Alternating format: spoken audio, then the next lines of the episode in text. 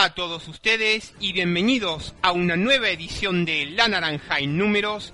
Les habla como todas las semanas Matías Barmat, más conocido como Hubstats, y estamos aquí como siempre trayéndoles a ustedes lo mejor de las estadísticas, lo mejor del análisis, lo mejor de los datos y lo mejor de los números de nuestro amado deporte de la naranja.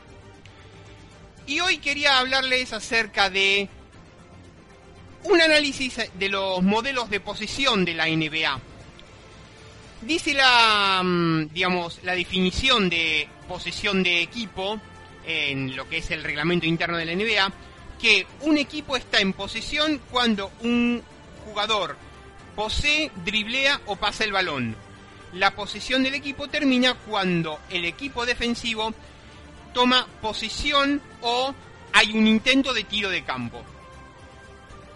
Hay poco cambio con respecto a esta definición, por cuanto que incluso eh, un intento de tiro de campo no indica realmente el fin de una posesión. En analíticas, los cambios de posesión ocurren cuando un equipo le cede el balón al oponente para una oportunidad para eh, sostener, driblear o pasar el balón. Esto significa que los tiros libres técnicos, las faltas técnicas, por sí solo no son posiciones. Por cuanto a que la analítica del básquet ha evolucionado y empezó a mirar más eh, cómo los jugadores eh, técnicos y los ejecutivos piensan, tenemos que tener en cuenta eh, un aumento importante de la consideración de las estadísticas de analítica por posesión o por cada 100 posesiones. Aproximadamente hace 15 años atrás, la métrica de John Hollinger capitalizaba esa idea de Player Efficiency Rating, que era una estadística de análisis por minuto, que normaliza la productividad del jugador en concordancia con el tempo del equipo, con el ritmo de juego del equipo, por cuanto a que el promedio de la liga, el promedio de la NBA estaba normalizado a 15.0. Las analíticas de tipo de posición, tales como por ejemplo las spacing metrics, eh, la métrica de espacios, eh, recientemente se utilizaban para identificar el tipo promedio de spacing para un tipo particular de juego de equipo.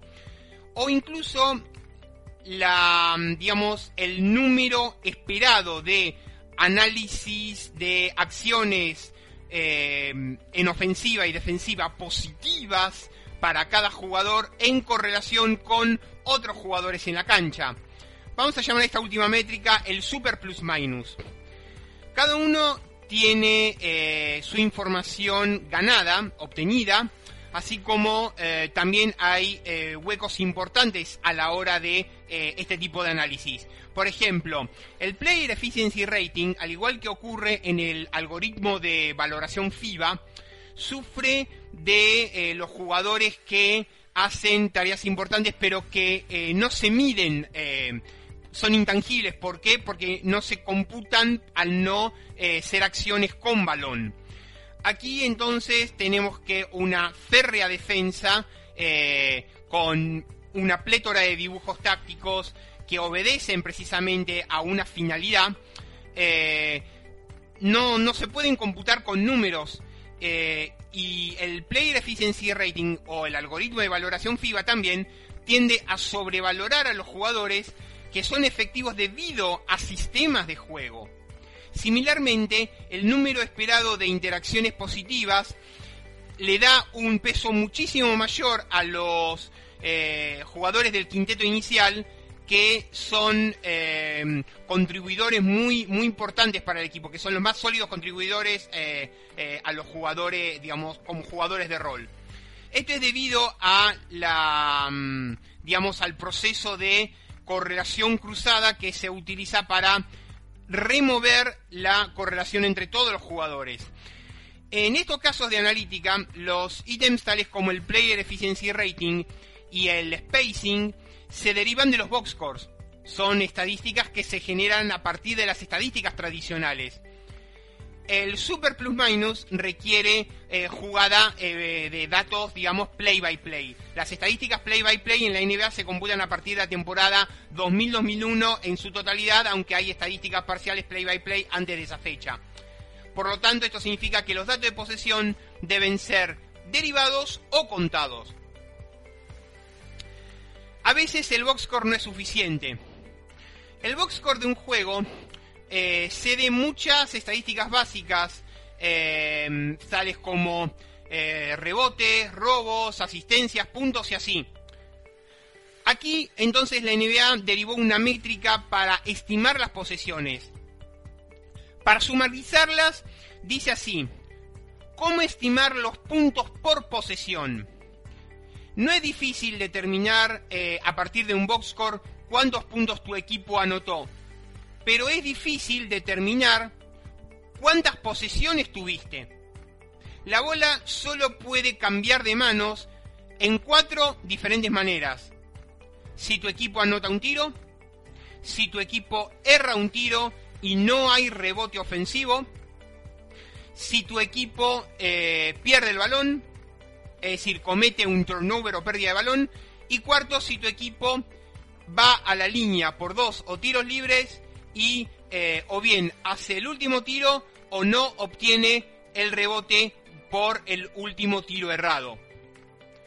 Los primeros tres de esos factores pueden fácilmente ser calculados a partir de un box score. Pero el último no.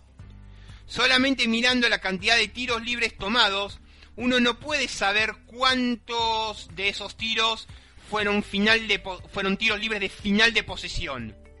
Sin embargo, el análisis de los patrones de tiros libres de la NBA muestra que aproximadamente el 43,6% o redondeado el 44% de todos esos tiros libres son tiros libres de final de posesión, un resultado que tiene sentido cuando nosotros consideramos el número de 2 eh, más 1 de ese and one, de ese tiro libre extra, y los, los, em, los tiros libres técnicos, cuando el equipo que tira no pierde la bola, no pierde el balón. Entonces, si nosotros tenemos eh, la voluntad de usar eh, ese estimado de nuestros tiros libres totales, los puntos totales por posesión, o más exactamente puntos por cada 100 posesión, de cualquier ofensiva debería ser entonces.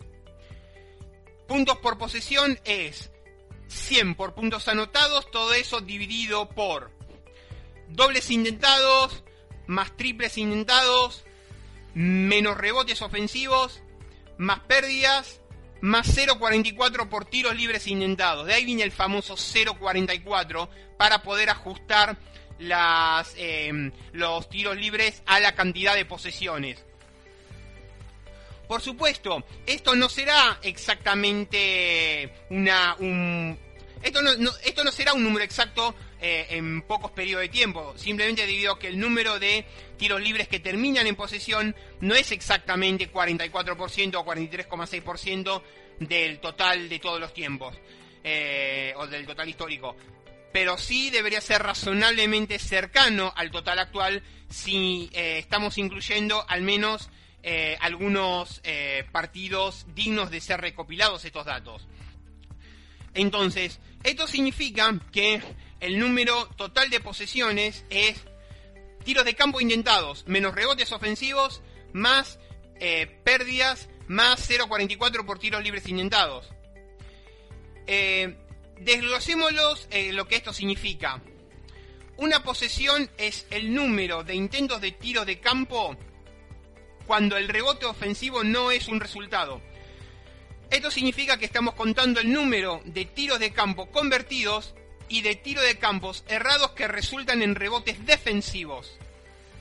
Por lo tanto, los cambios de posesión debido a eh, tiros de campo intentados. Entonces, añadámosle, agreguémosle el número de pérdidas. Finalmente, solo tenemos que añadirle el 44% de los tiros libres eh, intentados. ¿Por qué solo el 44%? Esto es debido a que solo el 44% de estos tiros libres intentados resultan en un último tiro libre convertido o un último tiro libre errado con rebote defensivo. Esto significa que casi eh, cualquier parte del final de posesiones se incorporan directamente al número estimado de posesiones. Y bueno, básicamente eh, esto era eh, lo que quería decirles con respecto a la importancia de las posesiones y cómo eh, calcular los tiros libres eh, en cuanto a lo que es el por qué los técnicos y los asistentes y todos los que analizamos estadísticas utilizamos este concepto de 0,44 por tiros libres intentados. Y bueno, nada, pues este es el primer cuarto. No se vayan, que ya volvemos con más. La naranja en números. Golosinería Don Jaco. Golosinas todo el año. El mayor surtido en golosinas al mejor precio y con una excelente atención. Golosinería Don Jaco. En sus dos direcciones. En Villa Urquiza, Avenida Olazábal 5334 y en Villa Pueyrredón, Artigas 4721, a metros de Avenida Mosconi. Golosinas Don Jaco, excelencia y calidad. Golosinas todo el año. Golosinas Don Jaco.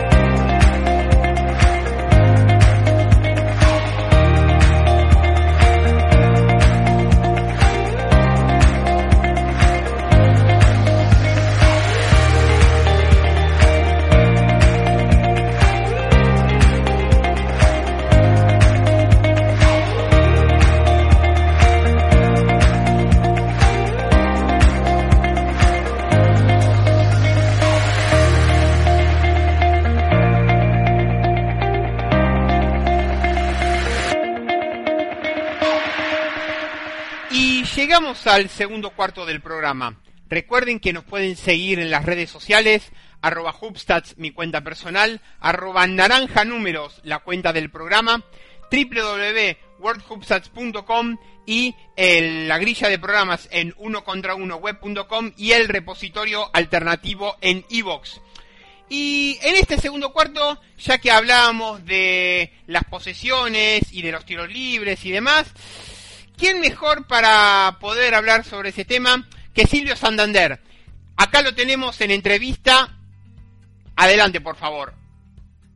Hola Silvio, ¿cómo estás? Acá la primera pregunta. Supongamos que tenemos eh, un jugador que anota 27 puntos en un partido en una derrota 100 a 95.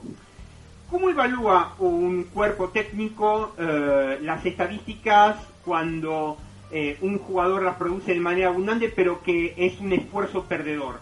Es decir, cómo, digamos, qué parámetros o cómo eh, mensuramos más correctamente o más adecuadamente, cómo interpretamos eh, más adecuadamente las estadísticas cuando se producen en esfuerzo perdedor.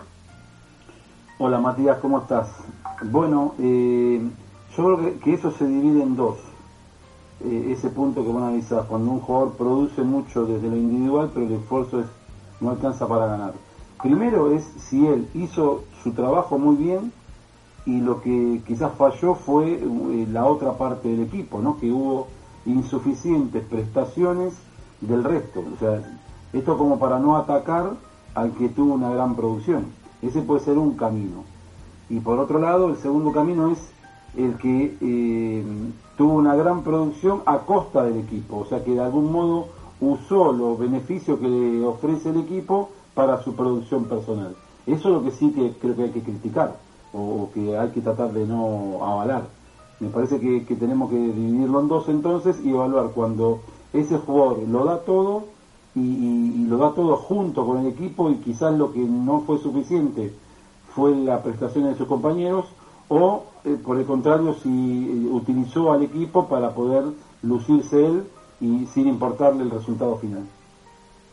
Precisamente a ese segundo punto quería llegar. A mí me viene a la mente Carmelo Anthony, por ejemplo. ¿Cuántos partidos con New York ha sido el máximo goleador del equipo? Pero que debido a que acaparó más de la mitad de la posesión de más de la mitad de las posesiones de su equipo o la mitad de las posesiones de su equipo eh, resultó ser a la larga perjudicial. Por eso a veces yo me pregunto con respecto a las estadísticas por posesión y con respecto a la concreción de la posesión. ¿Jugadores que producen o jugadores que perjudican? No, no, bueno, pero eh, siempre en esto hay que saber eh, leer o interpretar la situación, porque no son todas iguales. Eh, yo lo que pienso que hay que intentar, digamos, advertir que un jugador pueda estar, digamos, tomando una conducta individualista y haciendo uso del equipo en sus facultades de, por ejemplo, anotador, mientras otros son los que hacen todo un trabajo más invisible y cosas. Eh, eso es trabajo del entrenador, de poder eh, observarlo, advertirlo y poder empezar a tener una, un, digamos, este, un trabajo de ascendencia sobre ese jugador para que eso no lo haga más y que el beneficio tenga que ser colectivo. Ahora también hay que entender que son dos cosas distintas al jugador que tiene una mirada este, muy, eh, digamos, este, agresiva y ofensiva para, para anotar, para, para hacerlo, eh, que él siente que de esa manera puede ayudar al equipo y que quizás no elige el camino de la mejor manera, pero que no lo está haciendo de mala, de mala fe. Creo que eso hay que como que eh, poder este, advertirlo, leerlo y buscar este, el, bien común para, para el equipo, que en definitiva al hacer un deporte de conjunto, lo que buscamos siempre es el bien común. No todos pueden tirar la misma cantidad de tiros, no todos pueden jugar de la misma manera, ni entrenar de la misma manera, ni tener las mismas este, libertades. Pero está claro que siempre el equipo tiene que ir por delante de todo. Con respecto al aprovechamiento de la posesión, siempre está ese dilema entre jugadores poco tiradores pero selectivos en el tiro o jugadores tiradores con abundancia de tiro, sobre todo con abundancia de tiro exterior, pero posesiones cortas y relativamente pocos porcentajes. ¿Cómo se eh, logra, digamos, esa armonía entre extremos? Bueno, ahí yo siento que hay que ir a la característica, ¿no? Hay jugadores que necesitan jugar con pocos tiros y, digamos, le dan un rol al equipo que, que les sirve para determinado funcionamiento y que tienen incluso eh, una manera de hacerlo, es decir, de a través de catch and shoot o a través de, de jugar con el dribbling y hacer el pull-up, digamos, eh, pero lo hacen con poco, en, poco, en pocas participaciones. Y después tenés otros jugadores que necesitan tomar cantidades de tiros, aún no tomando los mejores porcentajes, pero son jugadores que en el volumen de toma de decisiones eh, también pueden, eh, pueden ser los que lleven adelante las instancias finales y quizás no tengan un colchón de buen porcentaje durante el juego, pero en el cierre de partido son eficaces y, creo que lo que hay que tratar es ayudar a los jugadores a que no vayan contra su característica. Eh, por el contrario, tratar de potenciárselas y, saber bien qué puede hacer cada uno. Con respecto al proceso de toma de decisiones, obviamente es cada vez más rápido porque vemos partidos con más cantidad de posesiones, con duración de posesiones relativamente cortas. Ya hablamos en otros programas acerca de que en los años 60 y 70 fue la era dorada del rebote, que en los 80 y mediados de los 90 la era dorada del pase, que del 95 hasta el 2010 era la era de la ocupación de espacios y que del 2010 para acá eh, eh, se está hablando de la era dorada del triple. En ese paradigma eh, uno se pone a preguntar que cada vez más importante cuánto importante son el tema de los puntos por posesión, pero dado que cada vez más se aleja el tiro, el porcentaje de concreción de la posesión también baja de manera sensible. ¿Cómo se evalúa eh, esto, esta combinación, digamos, de mm, cantidad de puntos por posesión, porcentaje de concreción de la posesión eh, y em, e, en todo esto lo que es la era dorada del triple? O sea, ¿cómo se evalúa dentro de este contexto? El desafío de hoy es elevar el nivel de ejecución eh, dentro de los ritmos que, hacia donde va el juego. Es decir, lo que uno busca hoy con, eh, hacer la transferencia defensa-ataque, lo tiene que hacer más rápido, desmarcarse más rápido, hacer una pequeña circulación de balón de dos o tres pases, cuatro pases, tiene que ser cada vez más rápido y, poder, digamos, elevar el, nivel de ejecución en un, ritmo más alto. La eficiencia de las posesiones es la clave porque eh, levantar el ritmo solo por, por tirar no, no es ningún negocio. O sea, lo que buscan los equipos es tener mayor eficiencia eh, eh, y sostener ese, ese ritmo y, esa ejecución. Y, me parece que, digamos, es una tendencia que se está viendo en el último tiempo y que ya hoy los jugadores eh, ingresan a un ritmo que se le va a convertir en algo natural. Quienes fueron haciendo la transición a cuando se jugaba más pausado, como decís vos, estaba la época dorada del pase, tuvieron que hacer esa transformación dentro del campo, pero los que van entrando nuevos ya ven que es algo similar de hacer, algo natural de hacer, con lo cual se busca de esa manera, ¿no? Levantar las posesiones, pero no perder, eh, al contrario, seguir teniendo una alta eficiencia y, por supuesto, mejorar el nivel de ejecución en todos los gestos técnicos. Exactamente, y eso se debe a que nosotros, eh, el básquetbol en general, el baloncesto en general, ha pasado de un paradigma posicional a un paradigma polifuncional, o mejor dicho, un paradigma funcional. Ahora el jugador no se le pregunta en qué posición juega, sino qué sabe hacer. Y dada la tendencia de los jugadores a ser cada vez más polifuncionales, ¿hacia dónde crees que pueda llegar a evolucionar el juego? Me parece que el juego ya pone a, e, e, esta versatilidad que tiene que tener este, la mayor cantidad de recursos posible cada jugador. Es decir, antes si había dos a veces hasta tres jugadores que no tiraban muy bien externo, se podía jugar. Después ya cada vez menos, había que tirar con el 4 siempre, y había uno solo que si no tiraba, se jugaba bien igual. Eh, bueno, ya ahora requiere que los cinco jugadores tengan tiro externo, primero. Por consiguiente, al, generarse más espacios, porque todos pueden tirar, aparece o va a aparecer cada vez más, pienso yo, el tema de que cada uno, eh, que, varios jugadores del plantel puedan poner la bola en el piso para desarrollar uno contra uno y crear la ventaja. Si no, vamos a tener gente abierta, pero vamos a tener que poder este, jugar con jugadores que realmente pongan la bola en el piso y puedan desequilibrar para crear la ventaja y poder eh, generar esos tiros.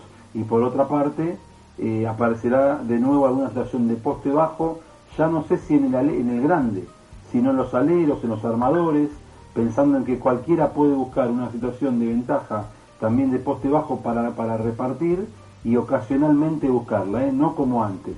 Ya eso de que antes se jugaba a partir del poste bajo en un momento, tampoco lo, veo más.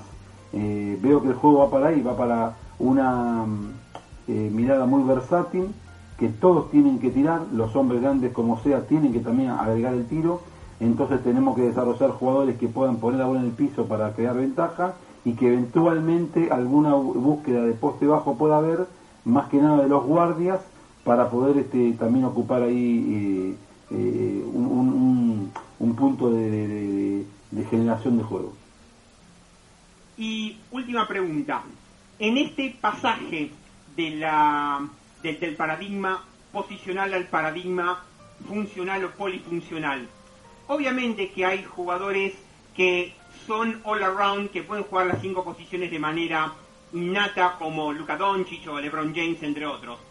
Pero por otro lado, esa polifuncionalidad eh, también se adquiere en el proceso de formación. Existen incontables casos de jugadores que eh, miden entre 1,95 o 2 metros, tal vez más, en donde eh, siempre han jugado de internos toda la vida y que se preguntaron que si, mis entrenadores me hubiesen enseñado fundamentos técnicos y técnica individual para poder hacer absolutamente de todo y todas las funciones del juego, yo hubiese sido un jugador más versátil en mi carrera. ¿Hasta qué punto es importante en la adquisición de la técnica individual que los jugadores sepan hacer absolutamente todos los aspectos del juego eh, y eh, en lo que se refiere a la función del entrenador formador?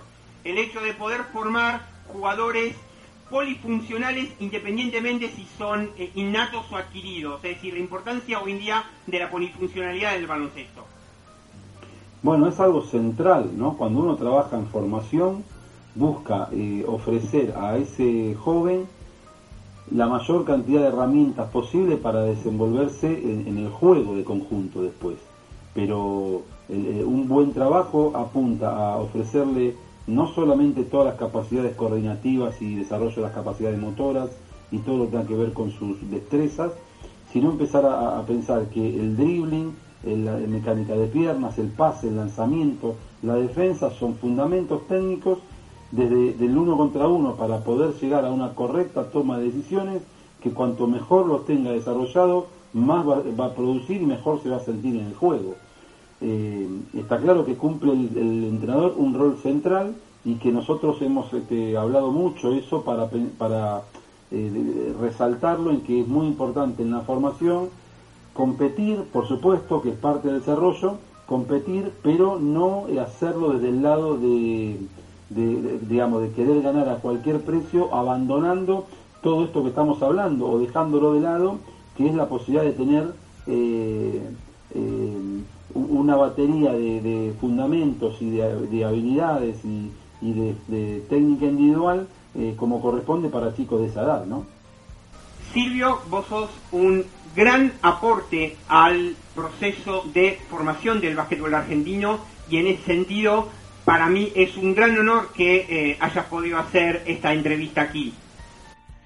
Y bueno, acá llegamos al segundo cuarto del programa. No se vayan, quédense en casa, cuídense, protéjanse y en catas fraternales, catas en casa, cada cata es un mundo, sigan el Facebook y en Instagram, las redes sociales, catas fraternales, cada cata es un mundo. No se vayan, no se vayan, que ya volvemos con más. La naranja en números. Golosinería Don Jaco. Golosinas todo el año. El mayor surtido en golosinas al mejor precio y con una excelente atención. Golosinería Don Jaco. En sus dos direcciones. En Villa Urquiza, Avenida Olazábal 5334 y en Villa Pueyrredón, Artigas 4721, a metros de Avenida Mosconi. Golosinas Don Jaco, excelencia y calidad. Golosinas todo el año. Golosinas Don Jaco.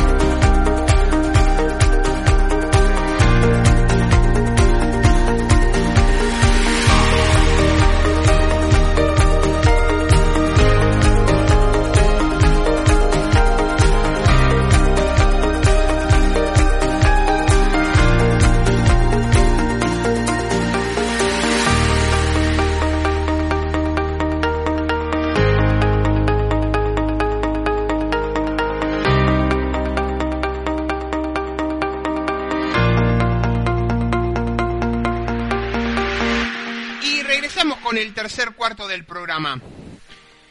Vamos con nuestras perlitas habituales de la NBA. Vamos con unas efemérides. El 20 de abril de 1986, Michael Jordan anotó 63 puntos en derrota en doble suplementario 135-131 contra los Celtics en el juego 2 de la serie de primera ronda. Elgin Baylor eh, tenía el anterior récord eh, con mayor cantidad de puntos en eh, partido de playoff hasta que este memorable partido lo rompió Michael Jordan. Esta marca todavía sigue siendo vigente. Este día, en 1998, el 20 de abril, Carmelo termina una racha de 11 temporadas consecutivas con 2.000 puntos o más. Un 20 de abril del 98, Carmelo termina la temporada regular con 2.190 puntos. Fue la undécima temporada consecutiva de 2.000 puntos o más, la mayor racha en la historia de la NBA por tres temporadas. Gracias al lockout de la 98-99 que fue acortado a 50 partidos, esa racha fue eh, cortada la siguiente temporada, ¿no? Eh, un 20 de abril de 1973, Will Chamberlain eh, toma 30 rebotes en victoria 104-93 contra los Warriors en el juego 2 de las finales de Conferencia Oeste. Chamberlain es el último jugador en registrar un partido de 30 rebotes en playoff de la NBA. la cifra más cercana eh, ha sido desde entonces 27 rebotes. Un 20 de abril de 1986, Dominic Wilkins para Atlanta Hawks anota 50 puntos en victoria 137-125 en playoff eh, contra los Pistons. Wilkins estableció récords para mayor cantidad de puntos en un juego de playoff para un jugador de Atlanta Hawks, empatado con Bob Pettit, y la mayor cantidad de puntos en un juego de playoff contra los Pistons. Ambas marcas siguen vigentes. Eh, también un 20 de abril de 1990, Hakim Olajuwon para los Rockets estableció un récord de 52 puntos en derrota 130-127 contra los Nuggets. Como es usual, Olajuwon eh, llenó la hoja de estadísticas con 18 rebotes, con 4 asistencias, con 3 robos y 3 tapones. También cometió 11 pérdidas y eh, fue eliminado por faltas. Eh, también, eh, un 20 de abril, pero de 1995, David Robinson devino el tercer jugador de la historia del NBA en finalizar la, temporada regular en el top 10 en puntos, rebotes, robos y tapones. Eh, se une a Elvin Hates, eh, temporada 74-75, y Hakim Olajuwon dos veces, 88-89 y 89-90, y nadie lo ha hecho desde entonces. Eh, un 20 de abril de 1992, Dennis Rodman ganó el primero de sus siete títulos de eh, rebote eh, consecutivos, sus siete títulos de máximo reboteo de la NBA, promediando 18,7 rebotes por partido. Rodman tuvo 42,1% de los rebotes totales de los Pistons esa temporada. Sí, 3 de cada 7 rebotes de los Pistons fueron atrapados por Rodman la mayor, eh, la mayor cifra de ese estilo en la historia de la NBA. Un 20 de abril de 1986, Spud para Atlanta Hawks dio 18 asistencias en victoria 137-125 contra los Pistons en el juego 2 de la serie de primera ronda. Eh, Webb estableció récords de playoff NBA por mayor cantidad de asistencias en un juego por un rookie y mayor cantidad de asistencias en un juego por un jugador de la banca. Ambas marcas todavía permanecen. Eh, un día como hoy, 20 de abril, pero de 2017, Russell Westbrook para los Thunder tuvo 51 puntos, 10 rebotes y 13 asistencias en derrota 115-111 para los Rockets eh, contra los Rockets en, eh, el juego 2 de la serie de primera ronda. Devino el primero y hasta ahora único jugador en la postemporada de la NBA, en la historia de los playoffs NBA, en registrar un triple doble con 50 puntos. Vamos a las efemérides del 19 de abril. Eh, un 19 de abril de 1996, Dennis Scott para Orlando Magic anotó 11 triples en victoria 119-104 contra los Hawks. Scott devino el primer jugador en la historia de la NBA en anotar más de 10 triples en un juego, rompiendo el récord eh, que lo compartían con 10 Brian Shaw, Joe Dumars y George McLeod. Obviamente ese récord lo rompería eh, Stephen Curry con 13. Un día, bueno, un 19 de abril de, de 1975, un 19 de abril de 1975, Bob McAdoo para los Braves eh, tuvo 50 puntos y 21 derrotes en victoria 108-102 contra los Bullets en el juego 4 de las semifinales de conferencia este. McAdoo devino el tercer jugador en la historia de los playoffs NBA en registrar un juego de 50 puntos y 20 rebotes. Nadie lo ha hecho desde entonces. Un 19 de abril de 1967, Rick Barry de, para los Warriors eh, anotó 55 puntos en victoria 130-104 contra los Sixers en el juego 3 de las finales NBA. Barry anotó 22 de 48 de campo, estableciendo récords de mayor cantidad de tiros de campo convertidos, empatado con el Jim Baylor, y mayor cantidad de tiros de campo intentados en un juego de finales. Ambas marcas siguen estando vigentes. Un 19 de abril de 1962, Bill Russell para los Celtics anota 30 puntos y atrapa 40 rebotes en victoria 110-107 contra los Lakers en el juego 7 de las finales NBA. Russell empató su propio récord de finales por mayor cantidad de rebotes en un partido originalmente establecido en 1960. Su marca todavía sigue en vigor. Un 18 de abril de 1982, Alex English para Alex English, Dan Ixel y Kiki Van de Weg, los tres de los Nuggets, cada uno terminaron la temporada regular con promedio de anotador de 20 o más puntos por partido. Eh, devinieron el segundo trío en la historia del NBA en hacerlo, uniéndose a Bob Pettit, Cliff Hagan y Clyde Lovelet de los, eh, por entonces, St. Louis Hawks. Eh, un 18 de abril de 1950 nacía Kevin Porter, así que cumple 70 años. Eh, Porter, cuatro veces líder en asistencias, fue el primer jugador en la historia de la NBA en registrar mil asistencias en una temporada. Eh, en una época, en un momento dado, llegó a tener el récord de mayor cantidad de asistencias en una temporada, con 1099 en la temporada 78-79, y mayor cantidad de asistencias en un juego 29 el 24 de febrero 78. Eh, hasta ahora hay nueve registros con más de eh, mil asistencias o más de em, temporada regular de NBA. Siete de ellos son propiedad de John Stockton, uno de ellos de Kevin Porter y otro de Isaiah Thomas con 1123. Eh, y también, eh, bueno, obviamente la mayor cantidad de asistencias en un juego, 30 eh, por parte de Scott Skiles. Un 17 de abril de 1982, entonces dijimos, bueno, hay hay una de Karim. Karim Abdul-Jabbar tuvo al menos un voto para eh, MVP de la, de la temporada en temporadas consecutivas desde la 69-70 hasta la 80-81, la mayor racha en la historia de la NBA. Su récord eh, todavía sigue vigente por cuanto que la mayor racha activa es de tan solo tres temporadas por James Harden. Hablando de Karim, eh, Karim el 16 de abril cumplió 73 años. 1.560 partidos jugados, 38.387 puntos máximo anotador de la historia de la NBA, 17.440 rebotes, 11,2 eh, eh, por partido, tercero de todos los tiempos en rebotes, 5.660 asistencias, 3,6 por partido, 55,9% de tiro de campo, 72,1% de tiros libres, 19 veces eh, All-Star del 70 al 77 y del 79 al 89.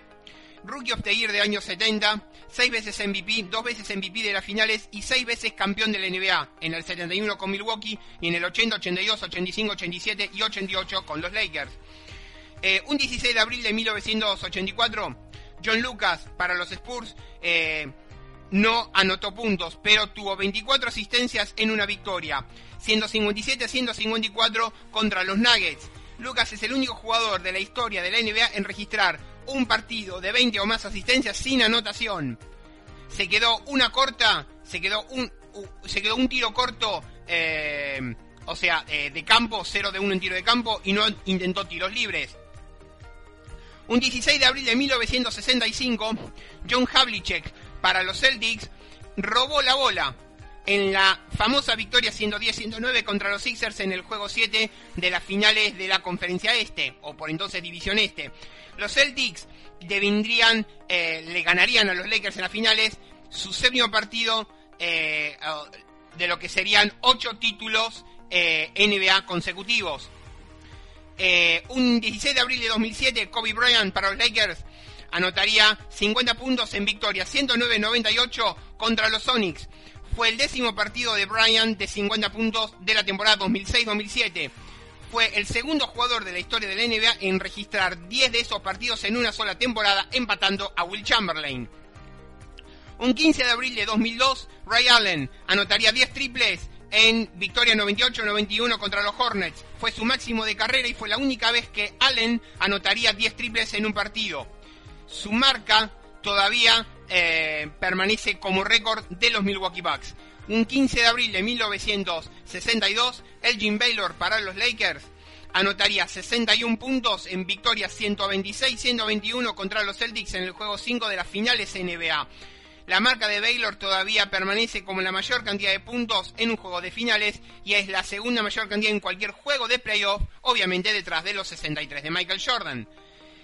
Y bueno, las marcas de 14 de abril. Eh, un día como hoy, un día como el 14 de abril, pero del año pasado, del 2019, Nikola Jokic tuvo 10 puntos, 14 rebotes y 14 asistencias en derrota de los Nuggets contra los Spurs. Devino el cuarto jugador de la historia de la NBA en registrar un triple doble en su primer juego de playoff de carrera, uniéndose a Johnny McCarthy, Magic Johnson y LeBron James. Un 14 de abril de 1989, Michael Jordan, para los Bulls obviamente, producirían 47 puntos, 11 rebotes y 3 asistencias en derrota contra los Pacers. Devino el segundo jugador en la historia de la NBA en registrar triple doble consecutivos de 40 puntos, uniéndose a Pete Maravich, Russell Westbrook y James Harden. Um, un 14 de abril de 1957, los Celtics reclamarían su primer título en la NBA con doble overtime en victoria 125-123 en doble suplementario contra los Hawks en el juego 7 de las finales. El rookie Tom Henson lideró eh, a su equipo con 37 puntos y 23 rebotes. Eh, y esto comenzaría eh, la histórica, con este partido comenzaría la histórica racha de 11 títulos en 13 años para la franquicia verde. Y por último, un 14 de abril de 2016, Kobe Bryant en su juego final anotaría 60 puntos en victoria contra los Jazz. A los 37 años y 234 días de vida, eh, Bryant devino el jugador más veterano en la historia de la NBA en registrar un juego de 60 puntos. Es más de 5 años de diferencia con el siguiente jugador en esa lista. Y bueno, llegamos al tercer cuarto del programa. No se vayan, que ya volvemos con más. La naranja en números.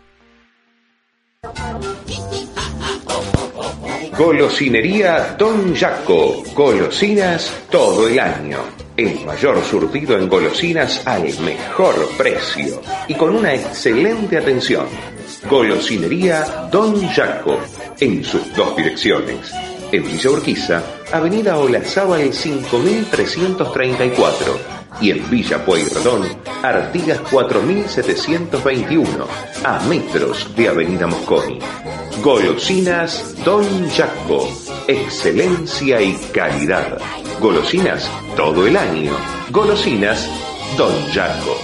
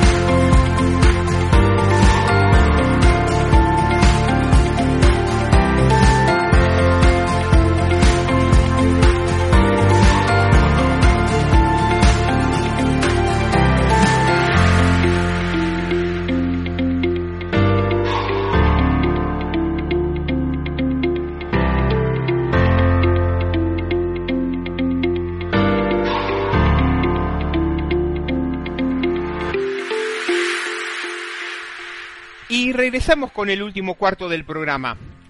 ¿Qué decir de este gran estreno que representa The Last Dance? Ese documental brillante, una superproducción de más de 10.000 horas de filmación donde se narran todos los pormenores del equipo de Chicago Bulls campeón de la temporada 97-98, aquel equipo del tridente de Michael Jordan en modo Dios, Pippen, Rodman, esa campaña del 72-10.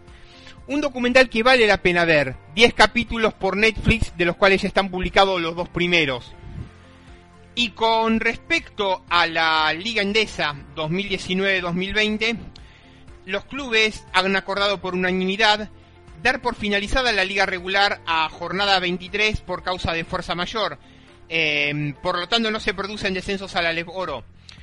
Eh, decidir el título de la Liga Endesa 2019-2020 mediante una fase final que disputarán los 12 primeros de liga regular y que se celebraría en una sede única. En su momento se había postulado Gran Canaria para poder eh, acoger la fase final, pero todavía no se tomó una decisión al respecto.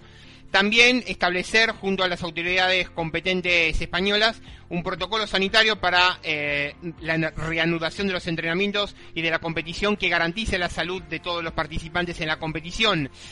Eh, se fija entonces un mínimo de tres semanas de preparación antes de la reanudación de la competición y esta no se eh, llevaría a cabo sino hasta mediados de junio.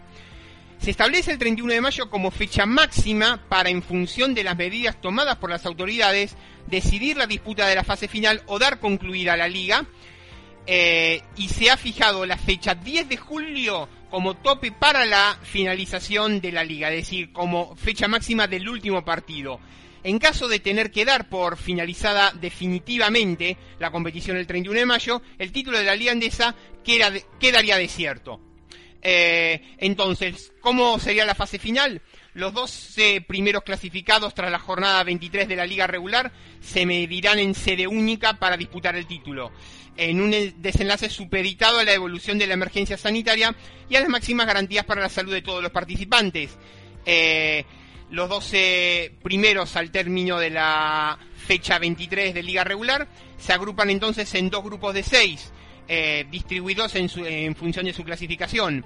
El grupo A, 1, 4, 5, 8, 9 y 12, es decir, Barcelona, Tenerife, Bilbao, Vascoña, Unicaja y Juventud. Y el grupo B, 2, 3, 6, 7, 10, 11. Real Madrid, Zaragoza, Andorra, Valencia, Burgos y Gran Canaria. Los dos primeros de cada zona, semifinal y final, eh, ambas instancias, semifinal cruzado y final, ambas instancias a partido único.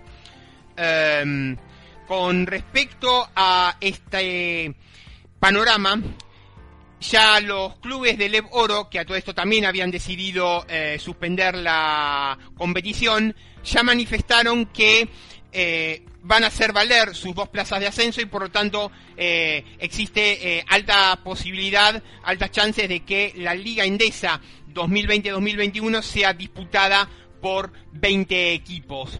que no es novedad, de hecho, sin ir más lejos, hagamos un repaso a las fórmulas de campeonato que han tenido la Liga CB desde la temporada 83-84 en adelante. Las primeras cinco ligas ACB fueron idénticas a las primeras cinco ligas nacionales en Argentina, solo que con un año y medio de diferencia. Eh, desde la 83-84 a la 87-88 jugaron 16 equipos en formato 14 eh, más 14, 28 partidos de liga regular, es decir, dos zonas de 8 a doble rueda 14 coordinadas, más dos zonas de 8 subordinadas, eh, también a doble rueda 14.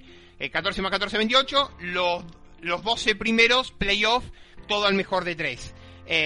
86, 87, 87, 88 jugarían semifinales también al mejor de 5.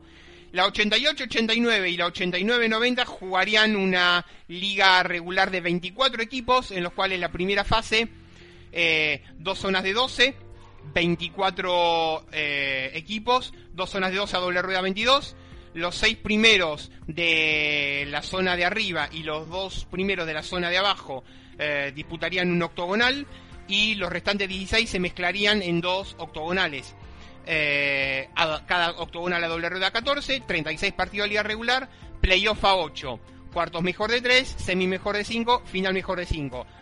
Así se disputaría 88, 89, 89, 90.